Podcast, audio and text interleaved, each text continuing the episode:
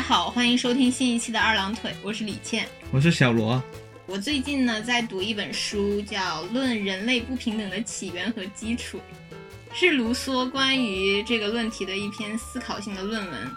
我觉得他在里面讲到的关于语言和文字的形成和发展这一部分很有意思。他在那一段里面提到了一个假设，嗯，就是他提出说，如果人们一直生活在没有语言，然后彼此之间也没有任何交流的环境里面的时候呢，人与人之间就不会产生对彼此的需求，只会在意自己的需求，然后他的目光也只会聚焦到自己感兴趣的事物上面。嗯如果他偶然发现了一个什么东西，也没有办法把这个发现分享给他身边的人。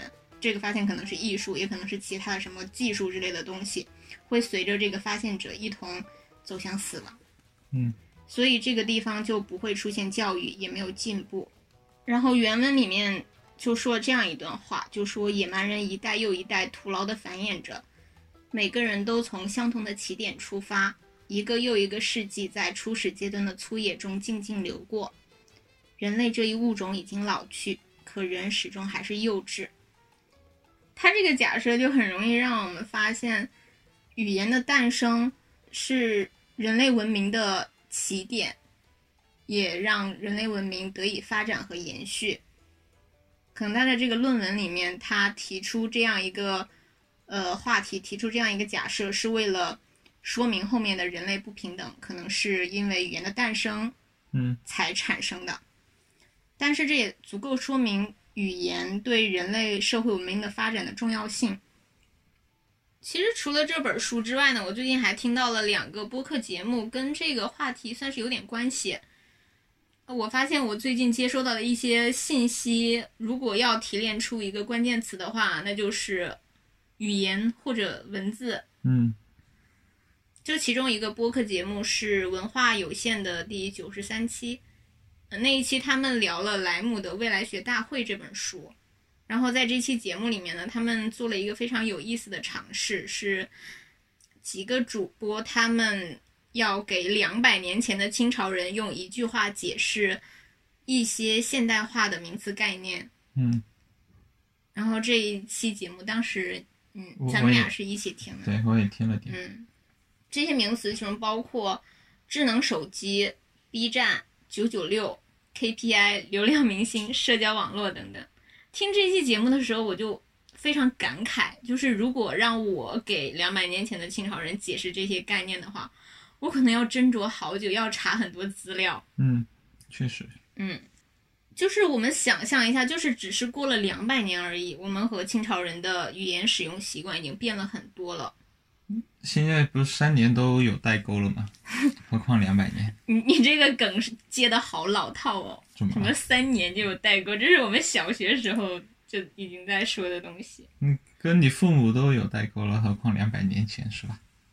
也是啦，比如像我们小学时候学的那种语文课本里面的古文，就像那些唐诗宋词那些，嗯就是我们第一次开始接触的时候，如果没有那些注释的话，没有解释的话，嗯我们也很难非常准确的清楚它里面表达的什么东西。对，甚至有些词都不知道是什么意思。对，但是再到清朝，清朝他们开始有小说，就是写小说的人很多了嘛。嗯最熟悉的《红楼梦》，就是它里面的写作这种使用的白话文，对我们来说已经算是比较友好了。嗯但是里面还是有很多词需要有注释才能够完全扫清我们的阅读障碍。嗯，其实我们就不向后看，就只是看现在很多网络新名词的出现，我们在第一次看到的时候也嗯眉头一皱，这是啥？嗯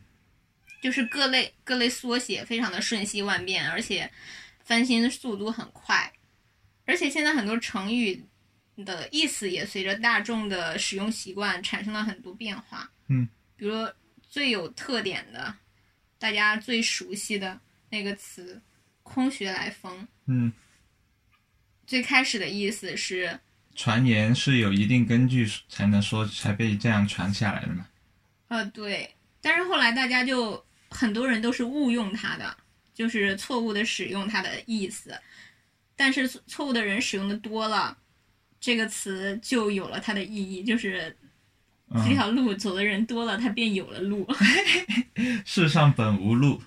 对，然后它现在的还可以用来指消息和传说，毫无根据，就是这个词两个完全相反的意思它都有，嗯非常的有意思。嗯然后除此之外呢，就是网络语言的发展也非常的迅猛，非常快速的占领了我们的现实生活。嗯就它首先在网络上流传，然后我们在现实生活中很多交谈里面也会去使用它，嗯，就好像成为了一个网络社畜的行话一样。对，那你觉得现在的网络语言对你有什么影响吗？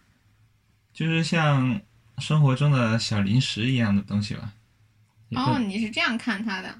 对我来说可有可无吧。但是如果你会一点的话，我自己会觉得自己比较潮流，跟得上，比较潮流，对，比较能跟得上潮流。哦，因为我平常不会专门吗专门去刷这些东西，就是了解这些东西，有可嗯，能就偶尔看到了，有些可能特别想、特别不懂的，然后又特别感兴趣的，可能会去查一下是什么意思。你会在什么情况下会去搜这个是什么含义？就是大家网络上出出现了这样一个词，然后大家好像都知道，只有我不知道的时候，呃，就是有时候跟朋友聊天或者什么，他可能就可能在群里聊天嘛，嗯。很多人都发了这个，我看到了，我不是很懂，就多看了几次之后，我可能就会去搜一下什么意思。就像之前那些拼音呐、滴滴滴滴，懂的都懂，Y Y D S 这种永远的神这种，你不在意这个东西，但是它出现在你的生活里面了，出现在你的它，出现的多了，然后、它在你的个人的社交范围里面频繁出现的时候，对你就会我才会去了解一下它。那你平时用的多吗？为什么变成一个访谈节目？好搞笑。用的不多吧，就可能某一段时间就是有一种口头禅的感觉，嗯，就会用的比较多。但是用一段时间之后，发现无趣了，我就不用了。嗯，好像大家都是这样的。嗯其实我觉得语言的形成就是交流的需要，嗯然后另外一个就是它可以承载我们的想法，是我们沟通需要的东西。但是它的存在，就是现在的语言，很多语言的存在，它同时收窄了我们思想的边界。就是它的出现，嗯，比如说现在的网络热词很容易出现，然后出现了之后就被大家过度的使用，各个方面都啊、呃频繁的使用它。然后大家用烂了之后又把它抛掉，然后再造一个新的，然后再继续用，再造一个新的，就是，嗯，这样的网络热词其实它很精炼，有时候还挺形象的。对它它很大程度上就是一个长句的精炼嘛，就是对，把一个很长的概念给快速的概括下来。嗯但是大家对它过度使用的过程中，它这个含义就越铺越大了。嗯我觉得它的存在会让我们的交流变得非常的简陋，非常的粗糙，非常的莽撞。这么说，嗯，就比如说现在很流行的一类热词吧，就是对某一类人群的概括。嗯就说那些爱炫耀的人，凡尔赛，嗯说一个不是好男人的人是普信男，再包括之前的绿茶、海王，还有渣男等等，都是这样的情况嘛，就是非常粗暴的、非常潦草的给人贴上一个标签，嗯。被贴上这个标签的人，他们是有一个共同点的，但是我觉得他同时每一个人都是有自己的特征的，就是他被贴上这个标签之后，这样网络热词用到他身上，是给他去个人化的、去个性化的，忽略了他们的不同点。然后跟以前的农民工有什么不一样吗？什么意思？就是也是贴个标签嘛，就是这一类人嘛。嗯，我觉得也不一样吧，因为农民工他是一个职业的概括，哦，不像是这是一个这现在的热词，它更多的是对你性格特征，就是你非常个性化东西的概括。嗯嗯，我觉得网络热词它出现，它被使用，发展的那么快，是能够代表网络上大部分人的一种共同的情感的。但是这种热词很很快的出现，很源源不断的出现，在很大程度上会局限我们的思考，就会让我们更多的去观察共性，而去忽略大家的不同，嗯会忽略大家的个性。然后，比如说，我觉得现在的网络上发生的环境，就这种沟通环境很逼仄，就不太友善，大家好像都很容易站队。嗯我觉得跟这个可能也不知道是谁谁促成了哪一方促成了哪一方，感觉是有点越来越激化的一个状态。有点，然后另外一点就是网络热词它无处不在，也包括它最开始只是在网络上存在，到后面它开始侵占你的生活，嗯。好像不使用网络热词就不能准确表达一个东西了一样。就是我们在想到一个东西的时候，就觉得这个人很厉害，脑子里第一想到是 YYDS，是，就是好像我我我是不是可以用一个别的东西夸一下他，别的词夸一下他的时候，就好像想不到具体的确切的词，其实没有这些词的时候，我也已经 是吗？我也已经表达不出来，就牛逼牛逼牛逼那这只是上一代的热词，这是被淘汰的热词。哦，也是也是，这这个热词并不是最近才出现的，就是它从我们小的时候，因为我们从小就是生活在有网络的条环境下的，我们从小就是这样长大的。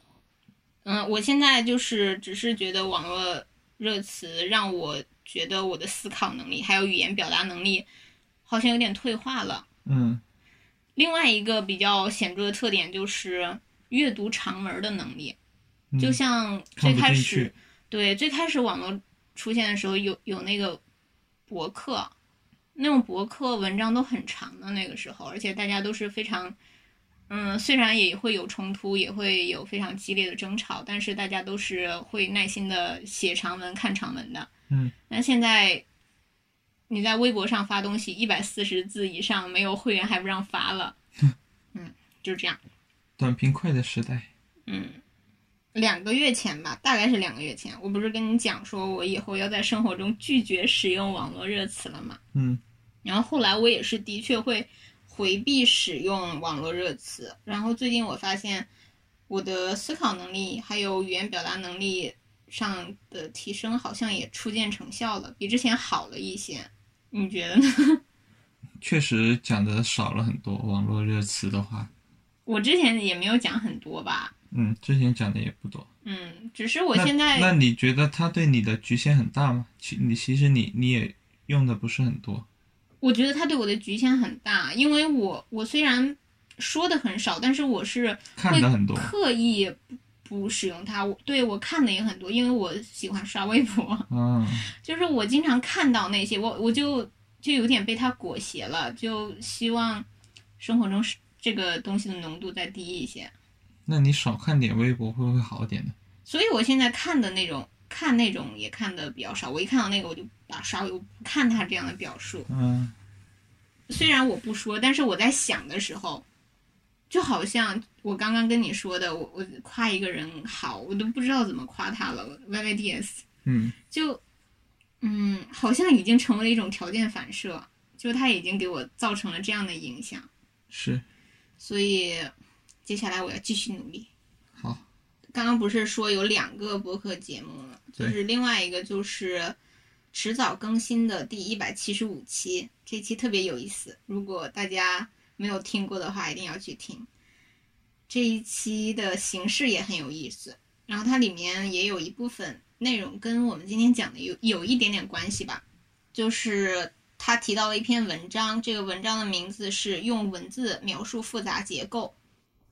可以设想一下，我们如果想要了解一个对我们来说陌生的一个事物的时候，我们可能首选的一个渠道就是看视频，嗯因为这样比较直观。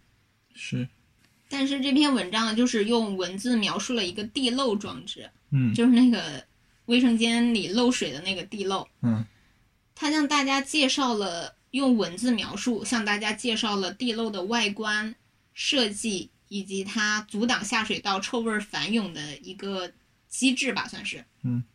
其实看了文字部分之后，就是能有一个比较直观的概念，能够想象得到它到底是怎样一个原理。但是对它这个地漏装置的想象还不能够很具体的呈现在脑海里面。嗯，那篇文章的最后，他放了一个地漏的图片，就是他推荐的那个地漏图片。我看到了之后，就一下子能明白过来，就觉得哇，这样的具体的、精确的文字表述是多么有魅力。但是没有一种那种就是还是要看一下的感觉。就是光通光通过听他说是，也还是感觉不是很够，还还差点东西。对对对对，就是，嗯，我觉得有一部分原因是因为他在介绍这个装置的时候，他用了很多很精确的词，比如说几厘一厘米见方，什么锥形，我我可能对这种概念的想象能力不是很够。如果我对这些概念比较敏感的话，我应该是在脑海里有一个画面的。嗯嗯，所以我觉得。嗯，这种精确具体的文字表述真的很棒。嗯，那你看我又词穷了，真的很棒，没有别的表述了嘛？Y Y D S，这样的表述真的是 Y Y D S。然后我现在下一步的目标就是希望自己能够用更加精细和准确的语言去表达。好啊。那其实这期节目到现在还没有切入我们今天的重磅部分。就一直在为小罗用嘴做饭做前情铺垫啊，就是为什么要想着要去用嘴做饭呢？就主要是因为我们前面提到的，因为我们平时很少去关注语言描述的准确和细致，更多的关注是视觉的冲击。比如在享受美食的时候，我们可能最先想到的是，哎，我要去闻闻，去尝尝这是啥味儿的。嗯。然后再次，你可能就是，嗯，你不让吃，不让闻，那我看看看看图片，让我看看是啥样的也行。嗯，很少有人去想去听听这个美食是啥样的。其实，在余华的《许三观卖血记》里面就有用嘴做饭的情节。嗯，就是许三观用嘴巴给一家人做了几个菜，去讲述每一道菜是怎么做成的，然后看上去或者吃上去是什么感觉。闭上眼睛听一听就流哈喇子，那种 咽口水，太难了。嗯，我觉得挺有意思的，尝试一下吧。嗯，然后平时平时你也会经常看美食视频嘛？你看了很多美食的纪录片，对吧？基本上那些大家能叫上名的你都看过，我敢打包票，没有你没看过的。不好说吧？你看你你还是太谦虚了。有些看过就看过了呀。嗯，那那我们就来尝试一下嘛。我觉得你应该在这方面会表现很好，我觉得哈。但是我看了你的那些你写的那些提纲之后，我有点担忧。嗯。所以接下来让我们大家来闭上眼睛，张开耳朵来听听小罗给大家做饭。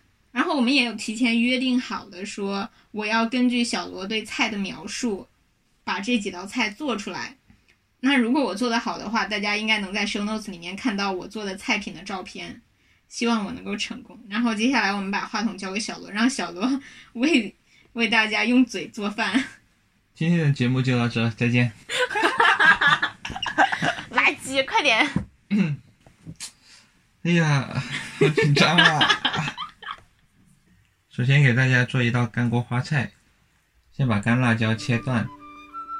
几瓣蒜用刀背拍松散了，花菜切成一口的大小，加一小撮盐给它抓拌均匀，搁旁边备用。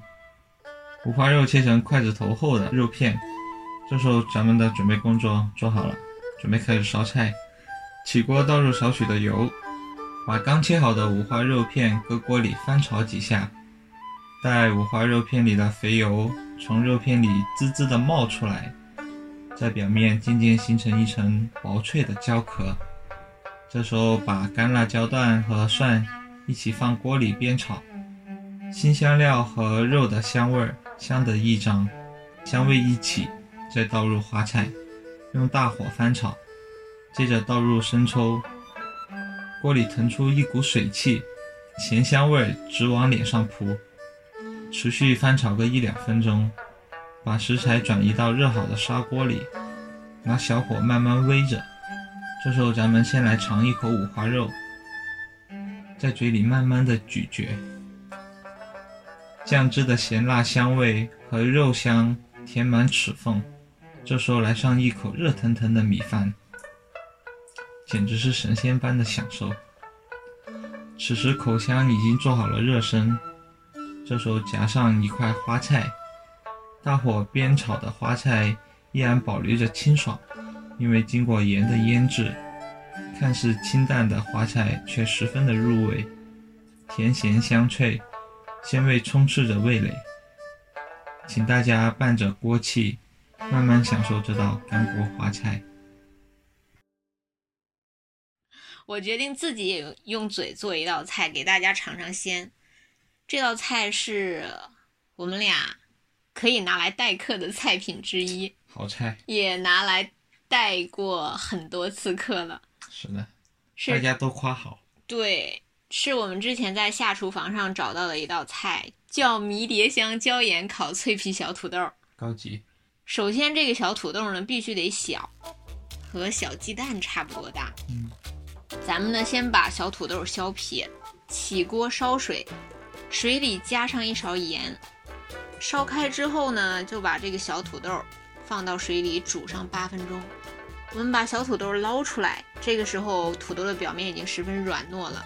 我们用到一个非常巧妙的方法，就是把小土豆放到铁网筛里。晃上那么几圈儿，然后呢，小土豆表面就会被勾出很多毛茸茸的淀粉团。这时候，我们再把土豆转移到刷过油的烤盘上，在烤箱里烤二十分钟。我们就静静的等待烤箱升温，然后高温使土豆表面的水汽快速的蒸发，土豆表面的淀粉蓉就结成了非常金黄透亮的焦壳。二十分钟一到，我们就拿出烤盘，再拿一个勺子，用勺子背按压小土豆。这个时候，金黄的小土豆中央受力，自然开裂，形成一种粗野之美，真漂亮。这个时候，我们在烤盘和小土豆的表面刷上一层黄油，真香。撒上一些迷迭香，佐以黑胡椒碎。和盐，嗯，椒盐来了。放回烤箱里再烤二十分钟，在这二十分钟里面，我们想象一下，黄油、迷迭香还有土豆的那种香味包裹着我们的身体，浪漫又温暖。随着烤箱“叮”的一声，我们把烤盘取出来，这时候，烤盘上还有小土豆的表面的焦壳上。依然有滋滋作响的细小油泡冒出来，又炸裂，迅速炸裂，非常美妙。嗯，我们这时候趁小土豆不注意，把它们迅速转移到漂亮的盘子里面，笑眯眯的，稍加一支迷迭香做装饰。嗯，再配上一杯冰过的气泡水，谁还吃干锅花菜呀？我不吃了。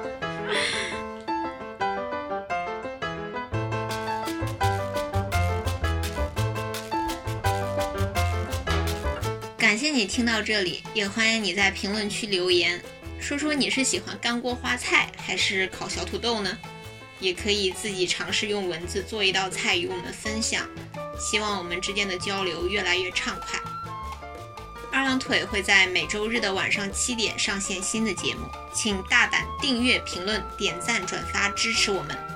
微信搜索“二郎腿”，关注我们的同名微信公众号，获取更多有趣信息。